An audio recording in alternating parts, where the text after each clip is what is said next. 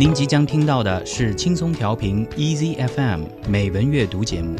获取更多节目信息或收听更多美文阅读内容，请下载轻松调频 Easy FM App，或访问轻松调频网站 crieasyfm.com。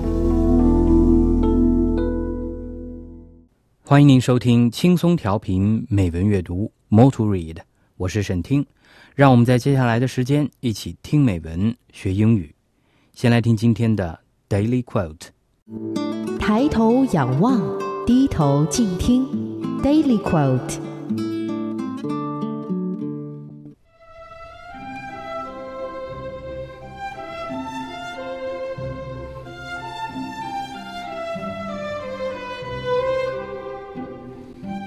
Patience is bitter, but its fruit is sweet. Jean-Jacques Rousseau。 忍耐是痛苦的，但它的果实是甜蜜的。卢梭。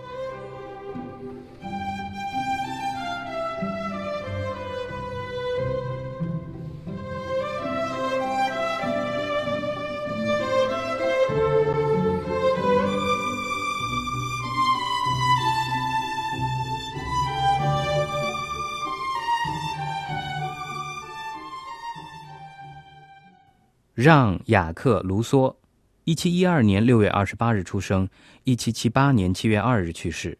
法国十八世纪伟大的启蒙思想家、哲学家、教育家、文学家，十八世纪法国大革命的思想先驱，杰出的民主政论家和浪漫主义文学流派的开创者，启蒙运动最卓越的代表人物之一。主要著作有《论人类不平等的起源和基础》《社会契约论》。艾米尔《忏悔录》、新艾洛伊斯《植物学通信》等。Jean-Jacques Rousseau was a Francophone Genevan philosopher, writer, and composer of the 18th century. His political philosophy influenced the Enlightenment in France and across Europe, as well as aspects of the French Revolution and the overall development of modern political and educational thought.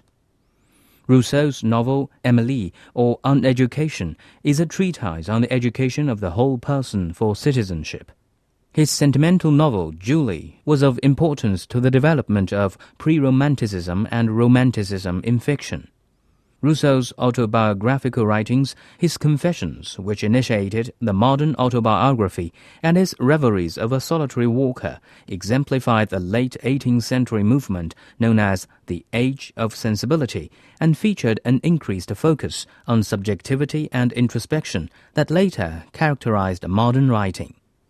His discourse on inequality and the social contract are cornerstones in modern political and social thought. During the period of the French Revolution, Rousseau was the most popular of the philosophers among members of the Jacobin Club. He was interred as a national hero in the Pantheon in Paris in 1794, 16 years after his death.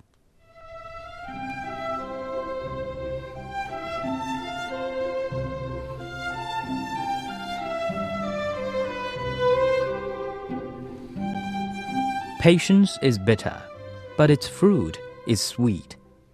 Jean-Jacques Rousseau。忍耐是痛苦的，但它的果实是甜蜜的。卢梭。